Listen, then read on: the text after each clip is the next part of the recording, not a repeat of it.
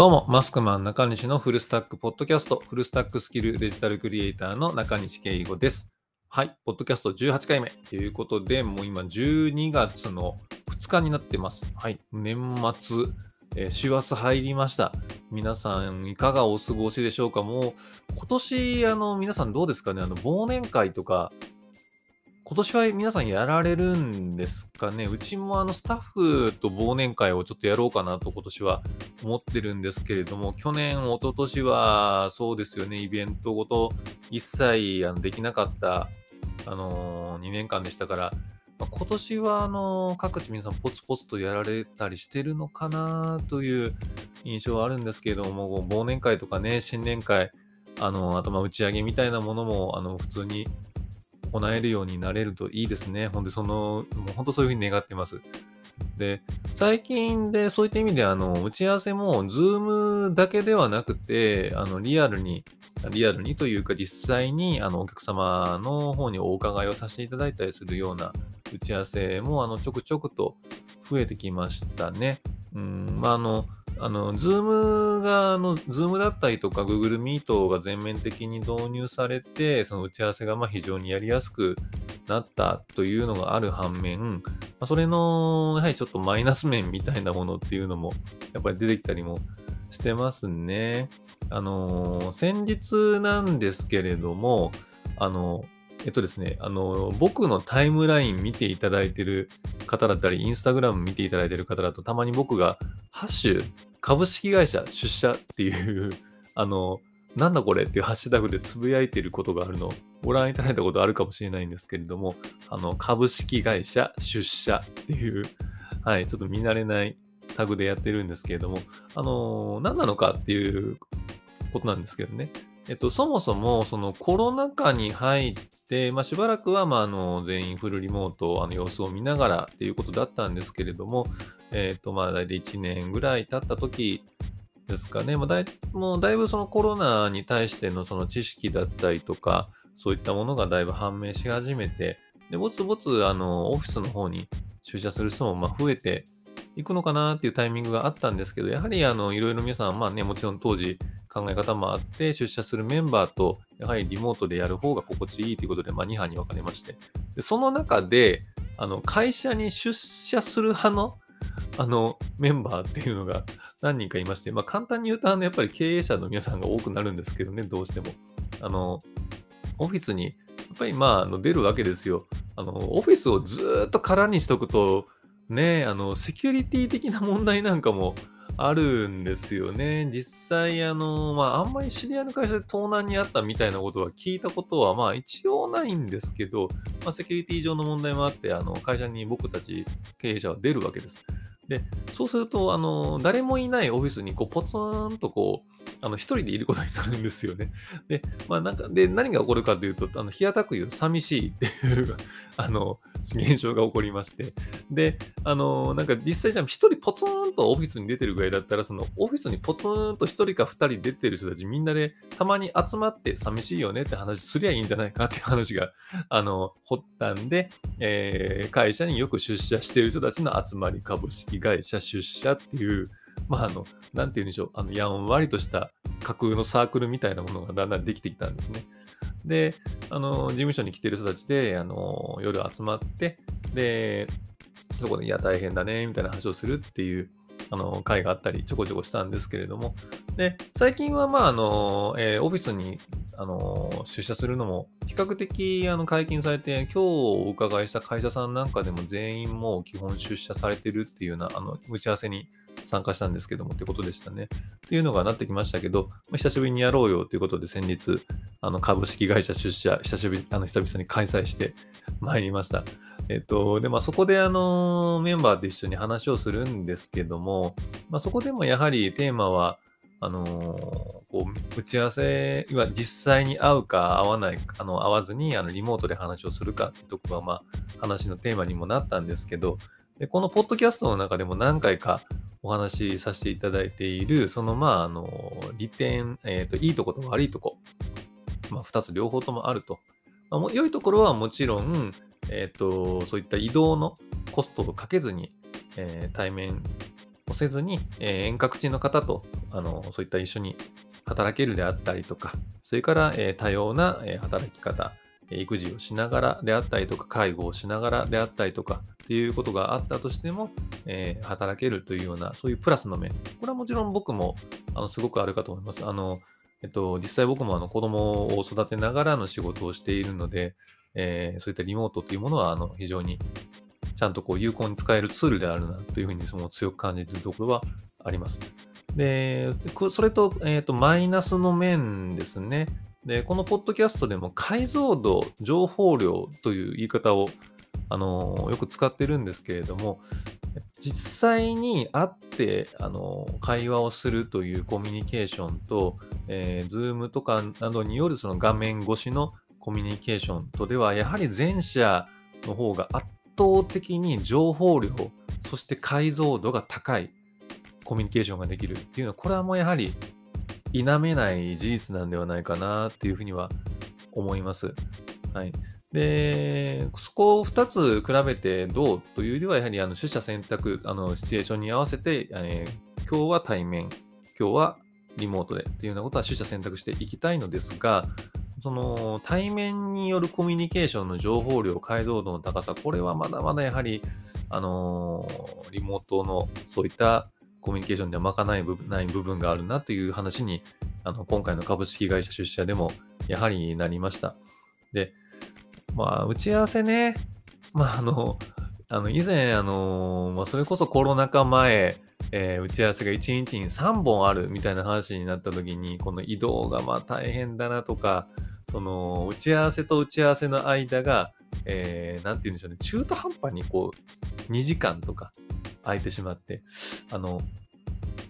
打ち合わせが終わって、一旦事務所に戻ってから次の打ち合わせに行くほどの余裕はない。でも、その打ち合わせから打ち合わせに行くこと考えると、1時間半、移動時間を差し引いても1時間半ぐらいは何かどこかで時間を潰さないといけないみたいな、そういうあの、うーんっていうようなことは、あのー結構あったりしてね、まあ、あの近くのあのルノワールかなんかに飛び込んで、今、今で言うとこのリモートワーク、えっと、あ、一つ、あの、あ最最近言わないですかね、あの、いわゆるスターバックスコーヒーで、あの、パソコン開いてドヤリングってやつですね。最近ドヤリング言わなくなりましたね。それこそリモートワークっていうものが浸透したことでドヤリングっていう、あの、スターバックスコーヒーで、えー MacBook を開きながら、こうなんかおしゃれな感じで仕事してるっていうのをドヤリングっていうふうな言い方してたと思うんですけど、それこそドヤリングって言葉は、あそうですね、コロナ禍が駆逐したかもしれないですね。今、あのいろんなあのそういった、えーカフェであったりとか、えーもちろんコワーキングスペースみたいなもので、あのオフィスでない場所で、えお仕事をされるっていうのはもう本当に普通の光景になりましたもんね。で、これはもう非常にあの、まあ、いあの良いことだっていうか、あの利点であるなというふうに、僕なんかあの、もうね、あの思うんですけども、まあ、えーと、話をそのコミュニケーションの方に戻しますと、えー対面で会う、そうですね、その、得られる情報っていうのは、やはりその人のその表情であったりとか、まあそういったあの空気感みたいなもの、まあ空気を読むなんて言いますけど、そういったものがもうやっぱり解像度、情報量、何度も言いますけど、これが非常に高いですし、えーあとあの打ち合わせで、あの、これが一番こう、なんか一番大事だったんじゃないのかな、一番重要だったんじゃないのかなっていうふうに、あの、本当にこう今でも思うんですけれども、あの、えー実際にお客様のところにあのお伺いしての打ち合わせがまあまあありまして、案件の話をこう、えーどうしようかということで打ち合わせをして、じゃあまあ終わりましたと。で、はい、あ、お疲れ様でした。じゃあまた次回ということで、このカバンに荷物をしまいながら、えー会議室を出てエレベーターに向かうその最中ですよね。片付けながら、あそういえばさっきの話なんですけど、あの、あのってどうでしたっけ？みたいな、いわゆるこう雑談タイムっていうのが必ずあったんですよね。でそこで、こう、あの、ミーティングの時の、その本来の議題から少し離れた話だったりとかをするわけです。あの、そこの時間っていうのが、もうこれがこの仕事を円滑に進めるために、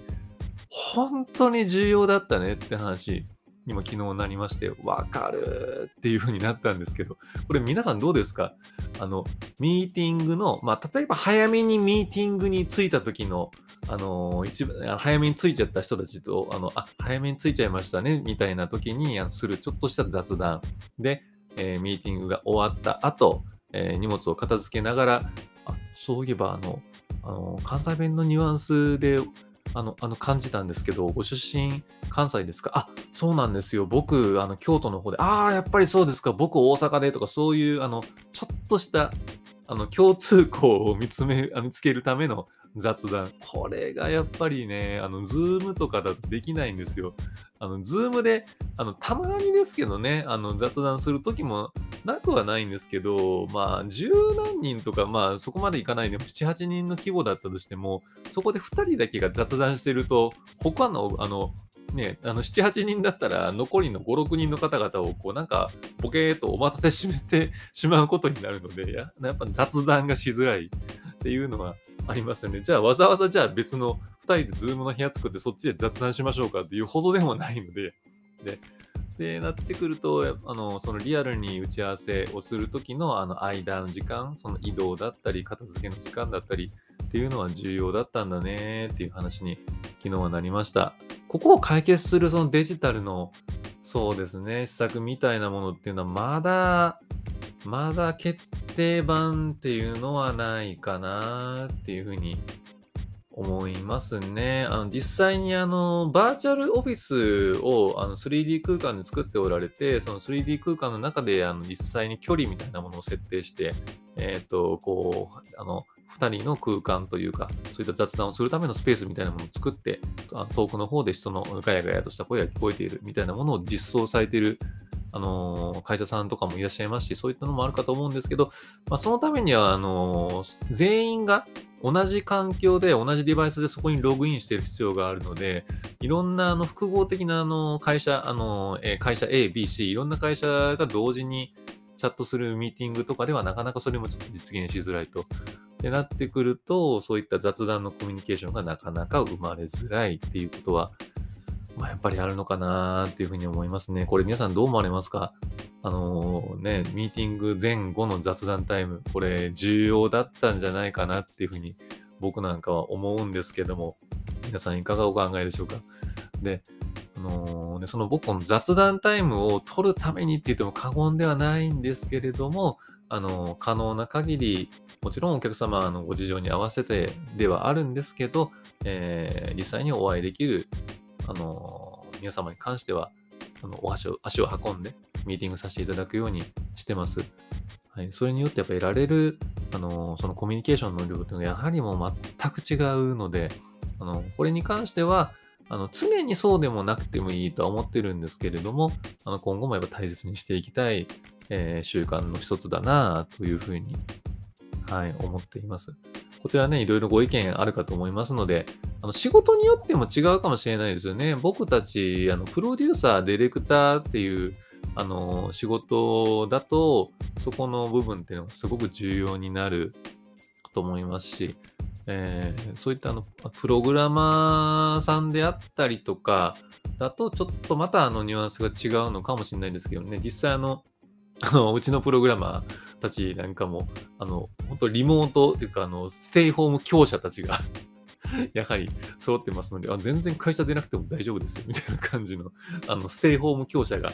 多いですね。ただな、うちのプログラマーたちも、あの、週に2回は必ず全員集まって、こう、顔を見ながら、えー、お互いコミュニケーションを取って仕事をするっていう選択肢を自然とやっぱりやっているので、うん、まあそこはあのー、まあそういうコミュニケーションっていうのはやっぱ大事なのかなっていうのをプログラマーであったとしてもっていうのは、あの、特にうちの社なんかを見てるとそういうふうに思ったりもします。なんかね、僕はあのこういった本当デジタルの仕事をやってるんですけども、ここまでのポッドキャストを聞き返していただくとわかるんですけど、こう、アナログなコミュニケーションだったりツールっていうのを、ね、かなりどっちかというと比重的にはそっちの方をなんか大事にしてるような印象ね、皆さんあるかもしれないんですけど、まあでも実際、そうですよね。あの、デジタルってまだまだあの、未完成で不完全なところがあって、で、いやもうまだアナログというか、あのこれまでに培われてきたあのアナログなコミュニケーションであったり、ツールみたいなものにはまだまだかなわないところあるんじゃないかなというふうにあの僕は思います。でも、だからこそ面白いっていうところがデジタルの良さなんじゃないかなっていうふうには思ってるんですね。あのー、こう、まだまだ未開拓なところがあって、不完全で、で、コミュニケーション、ね、その実際にお会いしてのコミュニケーションよりも、やはり解像度が低い、情報量が足りない、えー、そういったニュアンス、熱みたいなもの、雰囲気がまだまだ伝わらない。で、これは確かにデジタルの欠点ではあるんですけれども、その可能性ともやはり言い換えられるとは思うんですね。で、ここの部分がどんどんこう、えー、技術によって、えー、補填、保管されていったり進化していく様子。ここがやはり一番エキサイティングでこう面白い部分でもあると思うんですよね。で、だからこそデジタルは面白い。それは本当に個人的にも心からそう思います。だからこの仕事をやっていて、おお、こんなことができるようになったのかとか、えー、こんな技術がまた新たに生まれたのかとか。で、これはじゃあ一体この、この技術とか、この進化によって、今後、世界はどういうふうになっていくんだっていうところが、あの、最もエキサイティングですし、未完成、未完全である、あの完全ではないからこそ、あの、僕たちがやっぱり夢中になるのかなというふうには思います。で、そういったデジタルの欠点が、あの、やっぱり分かっているからこそ、あの安易なデジタルトランスフォーメーションというような言葉だったりとか、えー、そういったあの新しい最新、えーと、新しい最新ツールってかぶっちゃいましたね。あの最新ツールのそういったあのこうに飛びついてしまう、あの全面的に飛びついてしまうっていう、えー、とこにはあの慎重にあの知っているからこそなる場面っていうのはあのあるのかなというふうには思います。はい。えー、こちらね、あの、こう、皆さんどう思われますでしょうか？あの、ミーティングに関して、ね、あの、今日は主にミーティングに関してだったんですけれども、えー、そういった技術の取捨選択であったりとか、えー、情報のそういった解像度情、えー、情報の解像度じゃねえな、あの、解像度情報量みたいなもの、あの、一度皆さんの意見なんかもお伺いしたいなっていうふうに